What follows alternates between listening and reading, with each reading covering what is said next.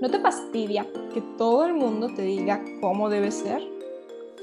¿Ya te cansaste de la prueba y error? ¿No estás harta de sentirte insatisfecha? ¿Nunca has querido ser el mundo para una persona? Yo soy Camila. Y yo soy Mara. Y juntas somos las Samaritanas.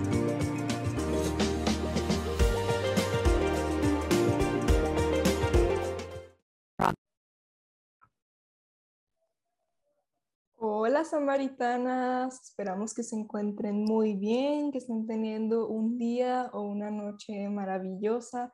Estamos muy contentas de que nuevamente le hayas dado clic a este su podcast sobre feminidad y otros temas muy variados. Pero antes de introducir el episodio del día de hoy, Marita, ¿cómo estás? Muy bien, debo decir que se siente un poco extraña la sala, ya me había acostumbrado a que tuviéramos mucha gente, pero ya nos hacía falta estar también a las dos solitas. ¿Cómo estás tú, Cami? Muy bien, también me siento un poco extraña. Hoy, de hecho, le decía a Mara que si nos habíamos metido en la cuenta correcta, porque um, normalmente cuando somos más personas necesitamos usar otra cuenta, pero el día de hoy fue como, oye, solo somos tú y yo, así que ya me había desacostumbrado a eso, pero estoy la verdad también muy contenta porque me encanta escuchar los testimonios de otras personas y de verdad que estos últimos episodios en que tuvimos puras invitadas fueron muy enriquecedores, me encantaron, pero ya me hacía falta un chismecito con mi amiga. Así es, y sobre todo porque este viene a ser, digamos que después de los últimos temas tan intensos, viene a ser un tema bastante íntimo, bastante peculiar.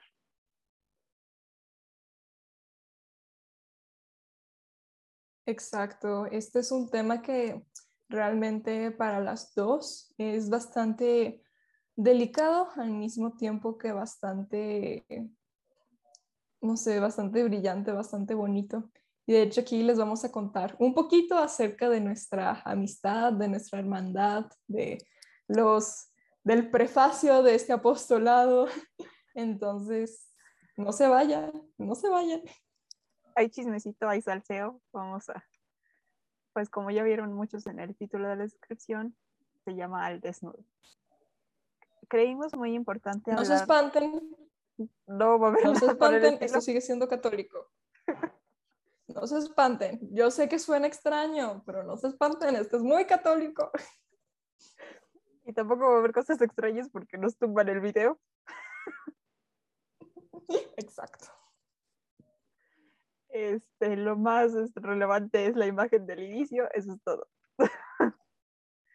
y porque justamente necesitaríamos hablar de los griegos, pero considerábamos importante esto porque, a ver, se ha visto una ola a lo largo de esta pandemia de que todo el mundo habla de teología del cuerpo, que hubo un boom, que realmente fue una bomba que explotó, que a todos nos llamó la atención.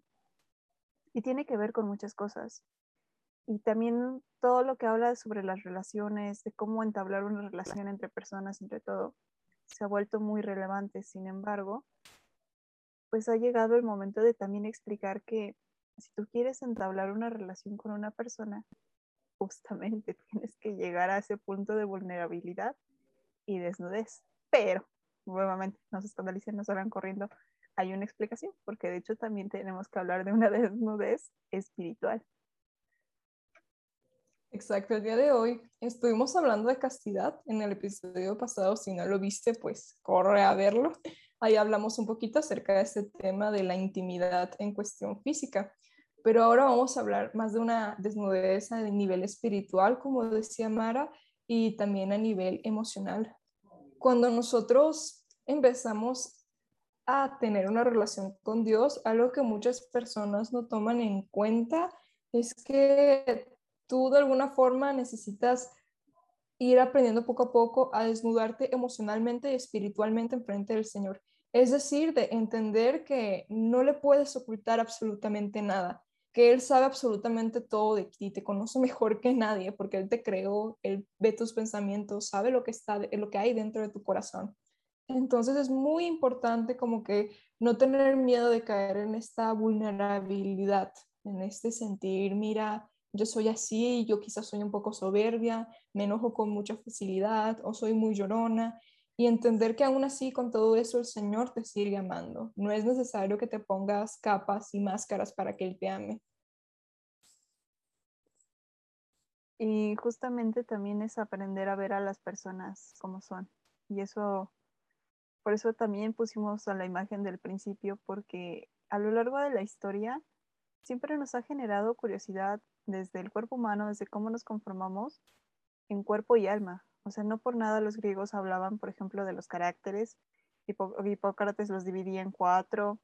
este, la manera en que ellos representaban inclusive el cuerpo. Siempre hemos tenido esa curiosidad de saber cómo estamos conformados, de poder entender cómo funcionamos. Pero también esto implica un proceso en nosotros que es limpiar la mirada.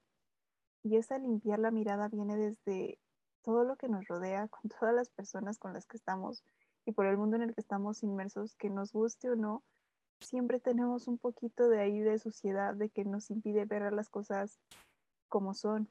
Hay una frase de Tonya Horley que dice, no vemos las cosas tal cual son, las vemos tal cual somos, porque nos proyectamos en lo que vemos y a veces nos cuesta trabajo verlo en su esencia total. Exacto. El tema de la desnudez emocional es muy importante a la hora de querer establecer relaciones significativas con las personas que te rodean. Y es esta doble parte. Número uno, tú no tener miedo de que las personas te conozcan como eres. No se trata de ir por ahí despilfarrando tus defectos con los demás y decir, no importa si soy yo. Creo que tampoco se trata de eso. Uno siempre tiene que cuidar las emociones de los demás y no tanto el cómo me perciban, sino el cómo les hace sentir lo que yo digo y lo que hago. Yo sí creo que es importante. Pero por otro lado, nunca vas a ser perfecto, siempre vas a tener detalles y tienes que no tener miedo de mostrar estos detalles a las personas que son de tu círculo cercano. O sea, que tus mejores amigos, que tu pareja, que tu familia no tienen nada de malo que ellos se enteren de que te pones irritable cuando no comes o que cuando no duermes le gritas a la gente sin darte cuenta. Pero por otro lado, también, como decía, sí, lo sé, lo sabemos. Pero por otro lado, también el tema, como decía Mara, de limpiar la mirada. Y ella se refiere sobre todo a limpiar la mirada en un sentido de que a veces tenemos demasiadas, formamos muchas expectativas en torno a las personas. Creemos conocerlas, creemos que por estar al pendiente de todo lo que publica en Facebook o por seguirle en Instagram, ya sabemos quién es la persona que tengo enfrente, o porque he hablado un par de veces con ella, o porque veo que es muy alegre en su grupo juvenil, o que da muy buenos temas, ya siento que conozco a la persona. Cuando realmente tenemos que darnos la oportunidad de decir, a ver, ¿Estoy viendo a la verdadera persona o estoy viendo a quien yo quiero ver? Eso es limpiar la mirada. Y entender que también solamente tenemos una parte de las personas. O sea, sobre todo a mí me pasó siendo coordinadora que te das cuenta que conocen, digámoslo, tu personaje como coordinador. Conocen cómo das temas, cómo todo, pero no conocen al humano detrás de. Y eso también me pasó con el que fue mi coordinador, que eventualmente me di cuenta que, no conozco más allá de que te gusta Batman y el color azul. No sé. Saludos, coordinador de Mara. Love you forever. Y fue empezar a conocerlo y tratarlo, y era un poco muy extraño porque era como, tengo 10 años de conocerte y estoy empezando a conocer tu comida favorita. Y estoy sabiendo que te molesta que te despierten en las mañanas o que te gustan las películas de los Vengadores, ¿no? Y era como, esto es muy, muy extraño. Exacto, porque hoy en día hay muchísimas cosas que nos impiden realmente conocer a las personas, realmente entender quién es a quien tengo enfrente. Y en parte eso tiene una explicación bíblica. Nosotros en el principio, cuando Dios nos creó, eh, los seres humanos eran capaces de verse los unos a los otros tal y como eran. La palabra de Dios dice en el Génesis que Adán y Eva se, se veían a sí mismos y no se avergonzaban. Este no se avergonzaban no era solamente un tema de que no tenían como que este pudor por el tema de que todavía estaban en un estado de inocencia, sino porque también Adán era perfectamente capaz de ver a Eva por todo lo que era, no solamente a nivel físico, sino también a nivel emocional y espiritual y viceversa. Eva, Eva, era capaz de ver absolutamente todo lo de Adán. no una versión fabricada, no lo que ella pensaba que era, ni una versión idealizada, sino quien realmente era. Y después del pecado original es cuando ya no son capaces de verse a sí mismos eh, desnudos, nos dice la palabra. Y no es solamente una desnudez física, es también una desnudez emocional. Y es aquí donde empezamos a tocar un poco la parte de que, a ver, si es bueno no tener como que no ponerte como máscaras y barreras al entablar relaciones con otras personas, pero también es muy importante saber con qué personas puedo quitar ciertas capas, con qué personas es mejor dejar algunas y con cuáles personas sí me puedo como que ahora sí que desnudar espiritualmente o emocionalmente por completo. Y es y se vuelve complejo. Algo que a nosotros nos decían en algún punto en medicina es que tú vas a tener información de la gente demasiado íntima. Digo, creo que a todo el mundo nos ha tocado ir, ir al doctor y una de las preguntas o las preguntas más incómodas no solamente de que ustedes te la hagan como paciente tengas que responder, a nosotros también nos da pena como médicos preguntarlas. O sea, son preguntas como, por ejemplo, inicio de vida sexual, este, número de parejas sexuales, este, cuándo inició su padecimiento, este, su diarrea es de tal o tal manera, y son preguntas muy, muy íntimas y que cargamos de alguna manera con eso.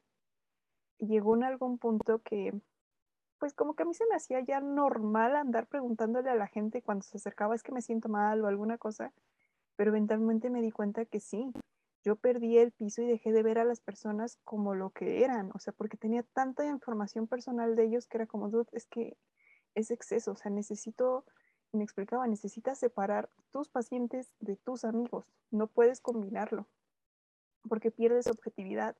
Y muchas veces nos pasa eso cuando con nuestros maestros, con nuestros profesores, nuestros coordinadores, pierdes esa objetividad con la persona a veces de, de no saber manejar esa intimidad.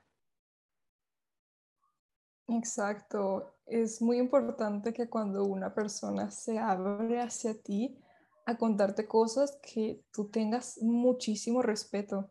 Me acuerdo muchísimo de esta parte del Éxodo en la que Moisés se encontraba ante la zarza, llegaba con la zarza en llamas, con el Señor, pues con Yahvé, y le decía, quítate las sandalias porque estás pisando terreno sagrado. Bueno, pues el corazón de las personas es como si fuese en ese mismo piso sagrado en el que se encontraba la presencia del Señor. El corazón de las personas es terreno sagrado y te tienes que quitar las sandalias y entrar con todo el respeto del mundo. Creo que una de las cosas que más pueden llegarnos a lastimar es cuando una persona en la que confiábamos, a la que amábamos, le contamos en algún momento cosas personales de nosotros y después se las contó a alguien más. O igual y no se las contó, pero en algún momento de alguna pelea te las echó en cara para burlarse de ti o para hacerte daño. Yo creo que esa es una de las peores traiciones que le podemos hacer a alguien porque estás rompiendo un voto de confianza, estás profanando su intimidad y su seguridad y su espacio seguro que era esa relación que tenía contigo. Entonces, es también como que este tema de nosotros, a esto iba Mara con limpiar la mirada, de nosotros también aprendernos a volvernos sensibles hacia las emociones de los demás y hacia lo que nos comparten los demás y a ver a la persona, creo que lo hemos repetido en varias ocasiones, de verla a la persona como un don, como un regalo. Porque también justamente en la preparación de, nos salió una cita bíblica que a las dos así nos movió, porque está en Abaruch 2.15, ¿no? Que decía, es que no embriagues a una persona para obtener su cuerpo. Y lo pensábamos desde, puedes meter alcohol ahí de por medio, a veces ni siquiera se necesita alcohol para que la persona se pierda. Y entonces eso nos escandalizaba porque decíamos, ¿cuántas veces no te acercas a alguien como por obtener un propósito? Porque sabes que la persona te va a escuchar, porque me siento solo, por lo que sea, y dejas de ver a la persona por lo que es. Exacto. O que en algún momento estás demasiado, por ejemplo, hay veces en las que yo, por ejemplo, antes tendía mucho a que cuando yo quería que mi amistad con alguien o mi relación con alguien, quizás alguien que me gustara o algo así, como que subiera de nivel, es decir, que se volviera como más estrecha, yo quizás le contaba cosas de mí, cosas de mí que quizás debí haberme guardado, ¿no? Cosas que quizás no eran como para andárselas contando a cualquiera. Y es como eso, tener tú también cuidado con todo lo que hay dentro de ti. No por un tema de andar como que en desconfianza, sino tú también saber, a ver, esta persona tiene la madurez necesaria y me tiene el cariño necesario como para recibir lo que le voy a dar, como para conocer esta parte de mí, como para recibir esta historia.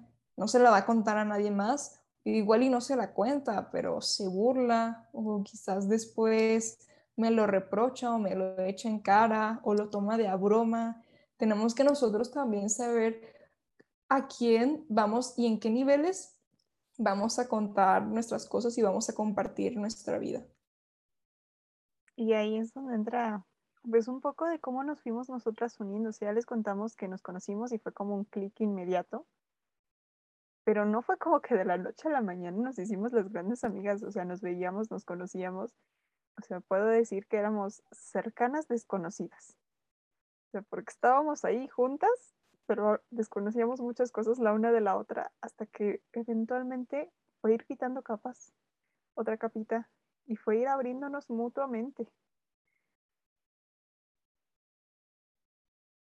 Exacto. Y es como em, el tema conmigo y con Mara, eso fue como muy curioso, porque Vamos a contar justamente. Esta es la parte buena, la del chismecito. Ya les contamos que Mara y yo nos conocimos una vez cuando yo tenía como 16 años y tú tendrías como 22, creo. 21, 22 más o menos, ajá. A mi edad, qué chistoso. Oye, sí. Nos conocimos porque un día Mara fue a mi prepa porque un conocido en común la había invitado para un proyecto que teníamos. Él era mi compañero de clases y Mara lo conocía. Entonces ella fue a apoyarlo con un proyecto y como este chavo y yo éramos amigos, pues ahí nos conocimos. Y ya, ya después, como año y medio después que yo ya entré a pastoral, ya pues, bueno, ya no era simplemente te conozco de vista, sino ya, mira, eres tú, y así empezaron Hola, ¿cómo estás? ¿Cómo te fue tu semana? Exacto, poquito a poquito y las bromas y el así, ah, somos, me caes bien, somos amigas. Y después, como un año después, cuando yo llevaba ya como un año en grupos juveniles, a raíz de una situación que se dio en un retiro, eh, yo empecé a tener muchas dudas y muchas preguntas. Y me acuerdo que Mara estuvo como que muy abierta a contestarme mis preguntas. Entonces eso hizo que, bueno, ya sé que no solamente me caes bien, sino que además me puedes ayudar cuando tengo como que ciertos problemitas, ciertos, no sé qué hacer aquí, no sé si creerme esto que me dijeron o no. Entonces así fue poco a poco. Y poco a poco, pues con la misma pandemia de que muchos de nuestros amigos sí salían, y por ejemplo acá a mí, a mí nos tocó que sí nos encerraron a lodo y piedra, a piedra y lodo, y realmente pues hubo un momento que éramos también la única compañía que teníamos, ¿no? Que era como, quiero hablar con alguien, oye, echamos videollamada. Y en esa videollamada en algún punto pasamos de platicar de películas de Disney, de platicar de libros, de... Y justamente... De yo le decía a ella, fue como esa parte en los Juegos del Hambre en la que Katniss le dice a Pita, bueno, Pita le dice a Katniss, es que no conozco nada de ti. Katniss le dice, bueno, a ver, pregunta. Y Pita le dice, ¿cuál es tu color favorito? Y Katniss le dice, uy, qué profundo. Algo así empezó a hacer. Exacto, tal cual. Me acuerdo que empezamos a tener nuestras videollamadas virtuales. Videollamadas. Que, quería decir pijamadas, que iba a decir videopijamadas virtuales. me salió algo bien raro. ¿Me entienden? Eso, unas pijamadas virtuales y eso, poco a poco nos empezamos a contar cosas. Después de vez en cuando, sí, ay, es que tal persona me habló y ya, ah, no sé qué, pues nos empezamos a contar ya cosas así que son un poquito más ahora sí que más íntimas, no cualquiera le cuentas cuando te gusta a alguien y están hablando y están platicando, entonces así como que empezamos ahí poco a poco, hasta que de, de repente un buen día empezamos a hablar de cómo nos sentíamos espiritualmente, de que nos sentíamos bien, nos sentíamos mal, ay, a mí me pasa esto con esta persona, estoy enojada por esto, yo le tengo rencor a esta persona por esto y así se fueron subiendo. Oye, es que a mí en tal tema, a mí me pasó esto, a mí me pasó esto otro. Eh, yo siento esto, yo opino esto. Y así fuimos poco a poco. Y eso es, eso fue para mí también muy curioso porque justamente lo que les decía, yo me acostumbré en algún punto que la gente me buscara porque era la coordinadora. Y, y justamente este año me tuvo que caer el 20 de que hay una diferencia entre Mara coordinadora y Mara. Y es un abismo completamente diferente porque no es que sea una sea una y sea la otra, no, es parte de mí, pero es un pedacito, es una microparte de lo que yo hago, de lo que yo pienso, de cómo yo trabajo.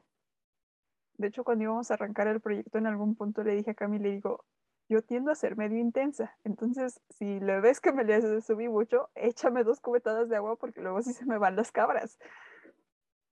Ay, a mí también, también. De hecho, a mí una de las cosas que me pasó con Mara es que como que digamos que yo, algo que igual y muchas personas que nos escuchan se sientan identificadas con eso de que a veces los jóvenes ponemos a nuestros coordinadores en unos pedestales que la verdad les quedan muy grandes y es injusto, o sea, idealizar, los idealizamos demasiado, pensamos que son invencibles, que pueden con todo, que no necesitan dormir, que no necesitan llorar, que no necesitan, que les saben las respuestas a todo.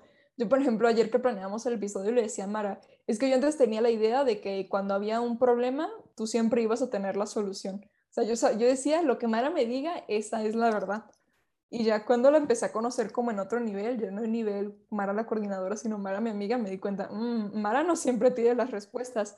O igual y llega a ellas, pero tiene un proceso para llegar a ellas. O igual y llega a respuestas que la verdad, pues no, no, no, que la verdad a mí no me parecen. Entonces fue como que este ir viendo también este lado de, mira, es un humano como tú también.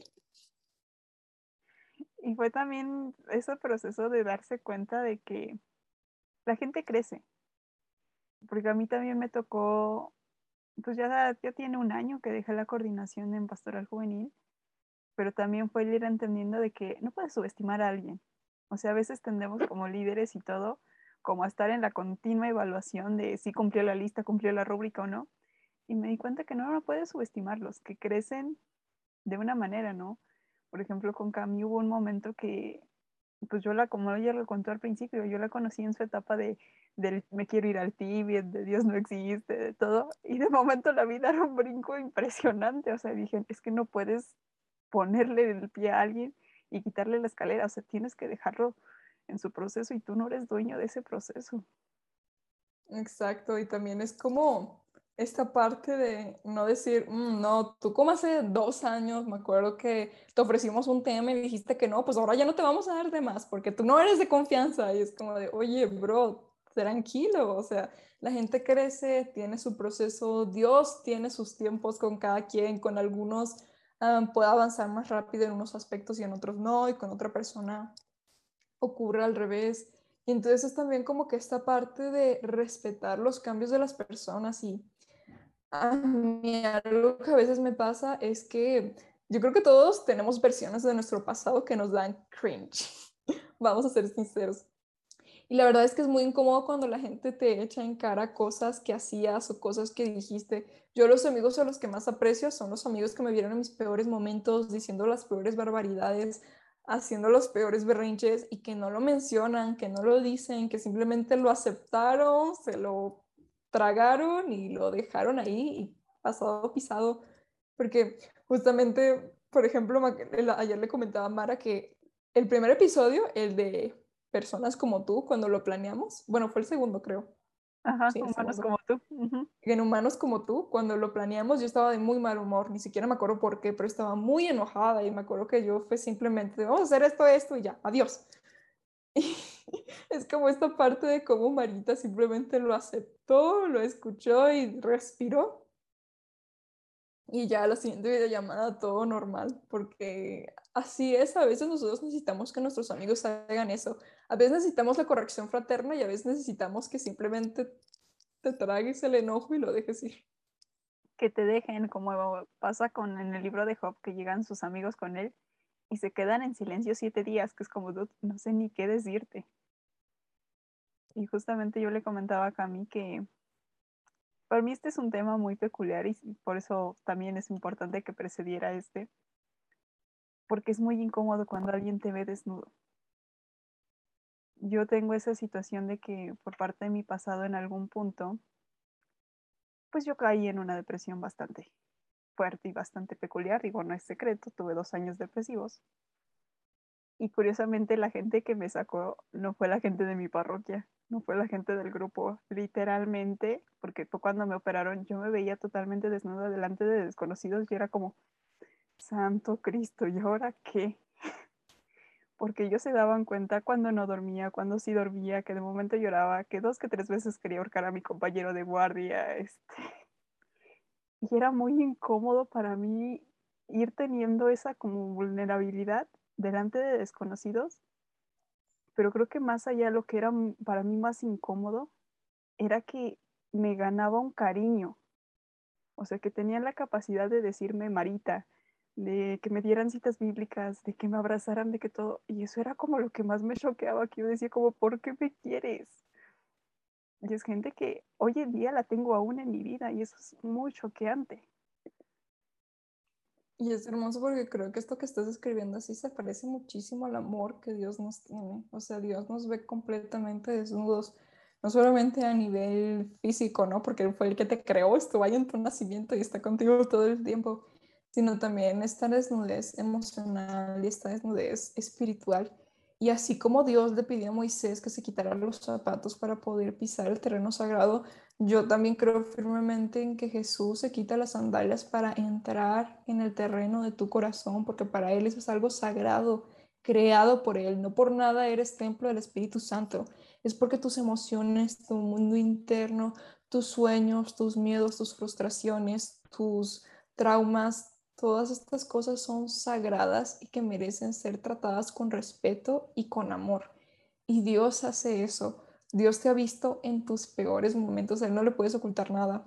Ayer Mara me decía algo muy gracioso de que luego hay personas que están en oración y no le quieren decir algo a Dios ya ni siquiera en el confesionario, en el confesionario te puede decir, bueno, está el sacerdote intermedio, igual y por eso fue que te dio pena decir esto, que no debería de dárnosla, ¿no? Porque los sacerdotes son geniales y las confesiones son geniales, confiésense chicos. Pero en la oración no hay nadie más, simplemente están Dios y tú, ahí sí hay cero intermediarios. Y por más que te esfuerces en ocultar algo, es como de... Es como un elefante rosa, o sea, Dios sabe que está allí, no tienes por qué ocultarlo, ni siquiera vale la pena que lo ocultes.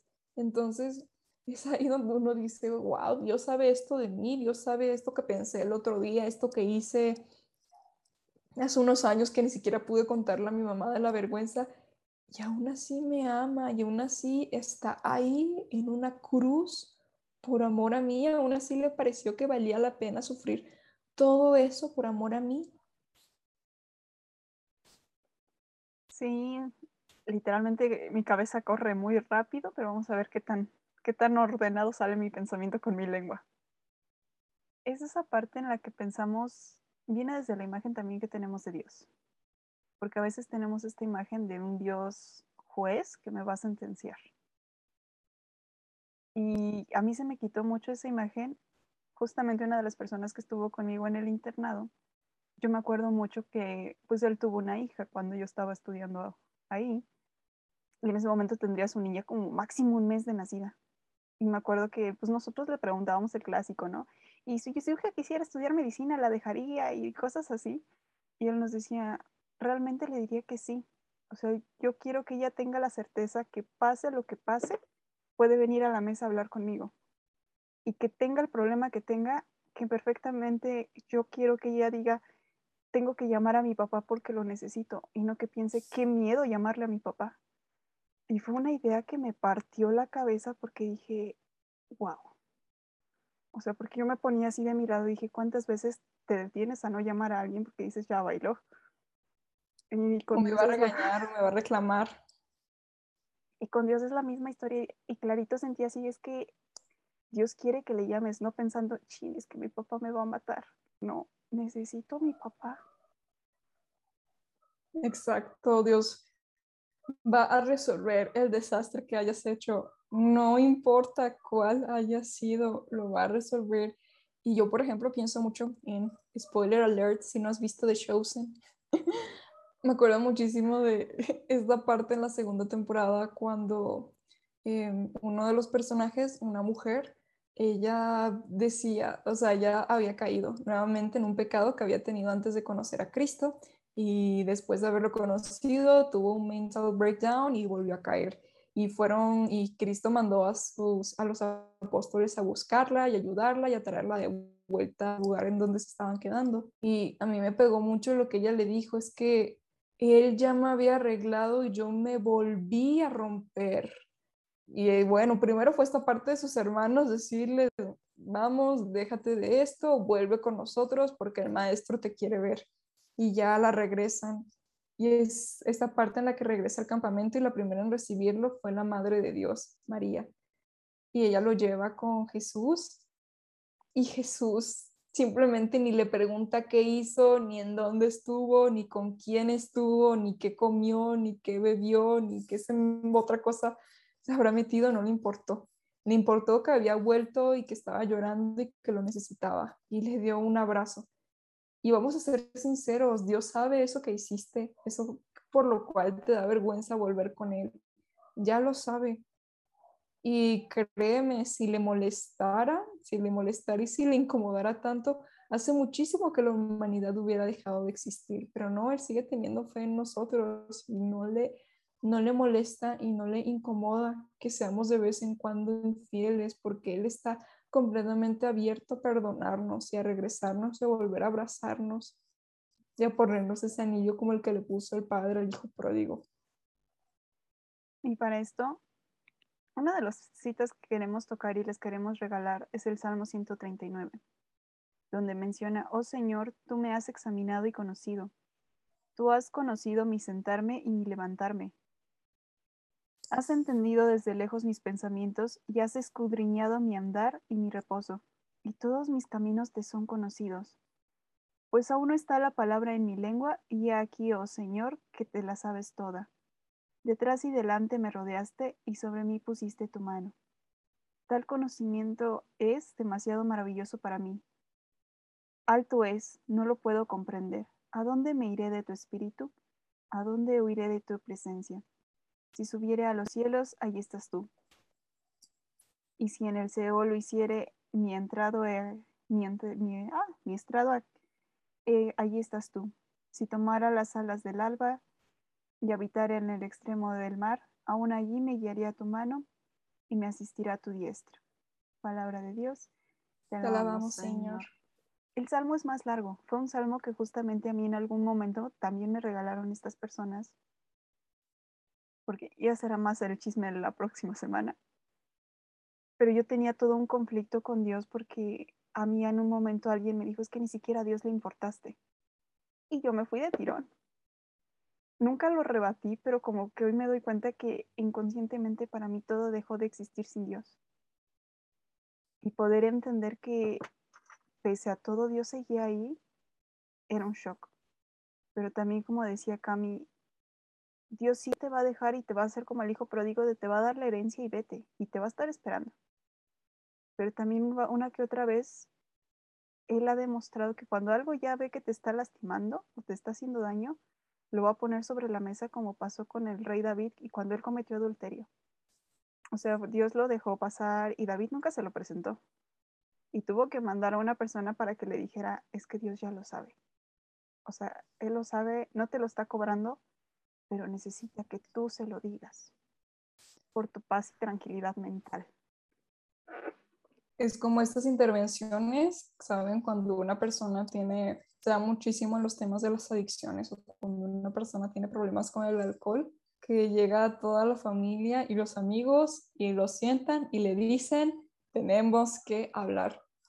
Cuando, si Dios empieza a ver que se te está saliendo el asunto de las manos, si empieza a ver que realmente ya no puedes solo, ahí ya va a pasar del te espero aquí hasta que vuelvas a te confronto.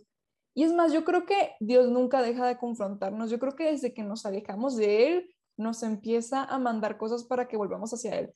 Pero igual y a veces son un poco sutiles. Ya cuando te empiezas a salir de control, ya actúa de alguna otra manera. A veces tal cual manda una persona a hablar contigo, a veces te pone una cita bíblica, a mí me ha ocurrido que me ha llegado a hablar y a decirme, por favor, para esto está, se te está saliendo de las manos, ya no lo hagas, por medio incluso de mis pensamientos con imágenes, ¿no? Me pone cosas, me permite ver cosas, así como para decirme, ya, para, suficiente.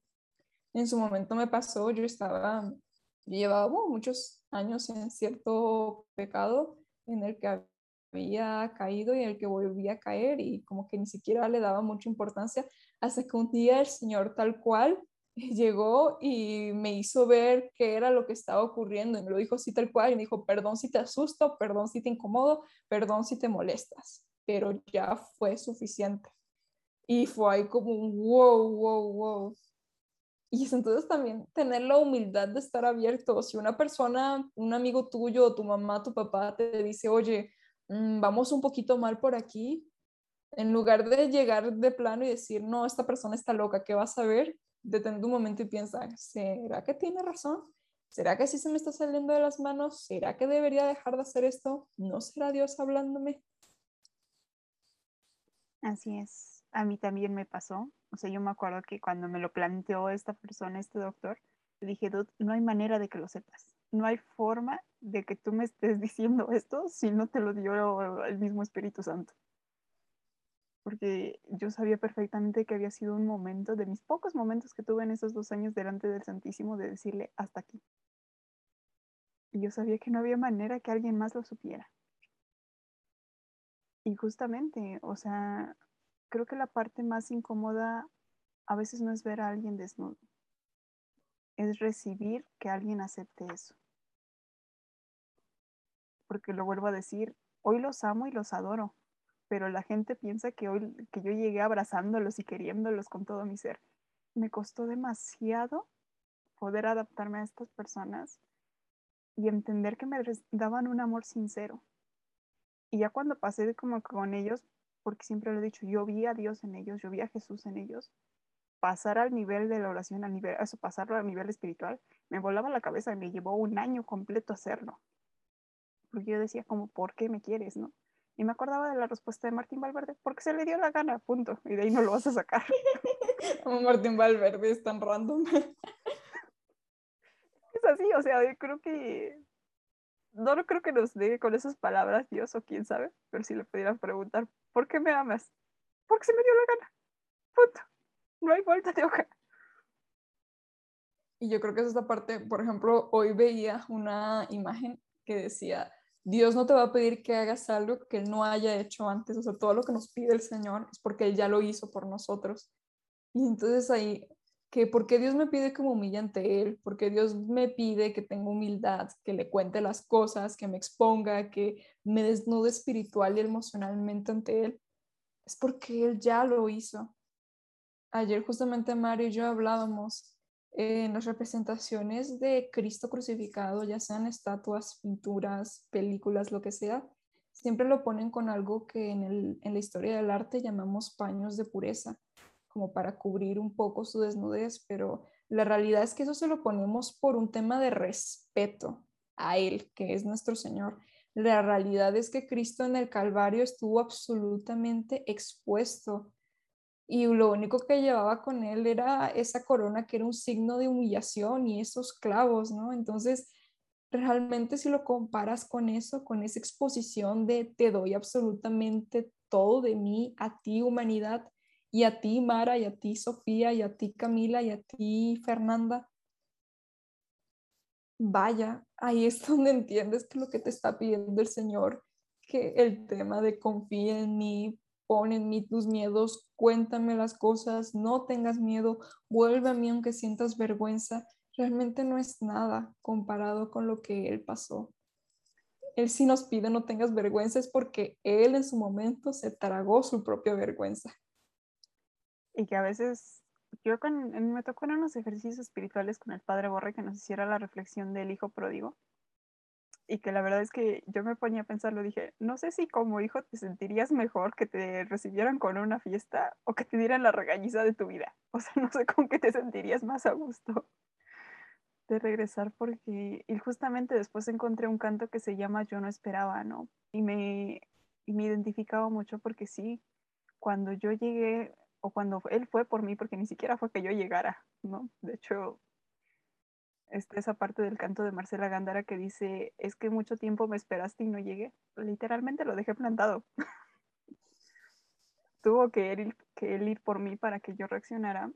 La verdad es que yo estaba así como de, ¿no me vas a gritar? no me vas a castigar, no me vas a decir después de todo lo que pasó. Y que él estuviera así como todavía me recibió con flores, con todo. Y yo así como de, esto es demasiado incómodo. Exacto, es como me acuerdo mucho de una parte del prisionero de Azkaban, me parece, del libro, en el que Lupin se enojaba con Harry. No me acuerdo por qué se enojaba, creo que era porque, mm, porque había estado por el castillo, por Hogwarts, con el mapa, por el mapa del merodeador sin supervisión. En esa época creían que Sirius Black lo quería matar. Entonces Lupin se molestó con él pero no le gritó, simplemente le dijo, estoy muy decepcionado de ti. le dio un sermón y se dio la vuelta y se fue a su oficina.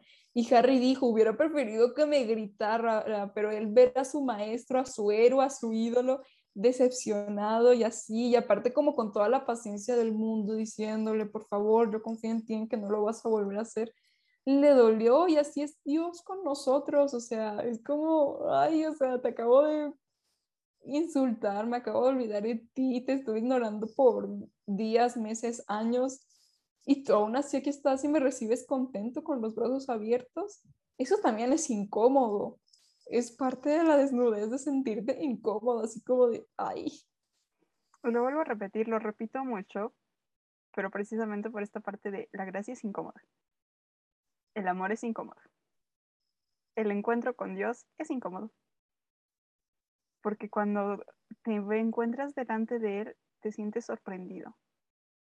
O sea, y que sabes que no hay para dónde correr, no, no, hay manera de justificar. Yo me acuerdo mucho de una doctora que nos decía justificación no pedida, culpa aceptada. Y decía yo, es que, ¿qué te puedo decir? O sea, no hay manera de que lo justifique, de que, ¿no? Y eso es lo que lo hacía incómodo, realmente.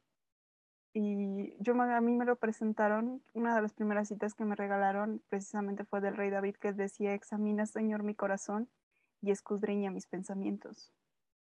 O sea, poder darme cuenta, me decían, es como cuando nosotros revisamos a un paciente, o sea, luego te va a revisar de pies a cabeza y él ya trae, ya sabe qué pasó en la cabeza, ya está armando las piezas del rompecabezas. Simplemente muchas de las veces te pide que tú se lo digas porque necesita tu permiso para que entrara a tu corazón. Necesita tu permiso para poder actuarlo. Necesita, y eso lo aprendí de Verónica Bronco, ese pequeño momento de humildad en que tú le digas, Señor, actúa. No sé si realmente lo vas a hacer, pero hazlo. Exacto. Y también esta parte de eso, la gracia es incómoda porque justamente es gracia, es gratis. Y es incómodo recibir algo por lo que sientes que no trabajaste, porque realmente nosotros no trabajamos por la gracia que el Señor nos da. Él nos las da, como decía Martín Valverde, porque se le dio la gana, porque quiso. Y bueno, para nosotras, eh, el día de hoy, para nosotras la tarea más importante que podríamos dejarte es que intentes hacer este ejercicio. Hablamos de lo importante que es aprender a ir poco a poco aprendiendo a desnudarte emocionalmente con las personas, aprender a tener personas con las cuales puedas ser tú mismo y que no te dé vergüenza. Identificarlas primero con quién puedes, con quién no, en quién puedes confiar, en quién no, y ya después aventarte. Pero antes de eso, creemos que es muchísimo más importante esta parte de desnudarte espiritualmente frente al Señor Muéstrale quién eres. Puedes tomar una hoja y escribirle todo por lo cual te arrepientes, todas las cosas que no te gustan de ti, ponerlas enfrente y hacer oración con esa hoja y preguntarle al Señor lo que tú quieras, contarle lo que tú quieras. Lo mismo lo dice en el libro de Isaías, ven y charlemos, ven a la mesa y charlemos, o sea, ponlo sobre la mesa, sea lo que sea, Él siempre va a escuchar siempre va a dar una respuesta. Sí te va a corregir, obviamente, pero nunca va a ser una corrección fea. Tenemos miedo que Dios llegue y, tumbe todo. La verdad es que no lo hace. Y también la otra tarea que yo sí sugeriría muchas veces, sobre todo en estos tiempos que todo se volvió virtual, un ayuno de redes. Muchas veces el que dejemos de ver las redes sociales de una persona, los memes, las fotos que sube, nos ayuda a poder ver realmente la esencia de la persona a conocerlo y que no porque lo tengas en la escuela o porque lo tengas como primo, como todo, lo conoces, ¿no? Conoces una parte de él y la persona es diferente cada día. Es como los niños, los dejas de ver un rato y cambió completamente diferente. Y el cambio es sutil cuando estás cerca, pero cuando estamos lejos, el cambio nos es demasiado drástico. Date la oportunidad de conocer a las personas por lo que son y de verdad que se vuelven relaciones entrañables. Creo que no tengo mejores amigos que con Cami, con la gente que estuvo conmigo en el internado, los de la universidad, precisamente por eso, porque me conocen en mis peores momentos y a veces me conocen también.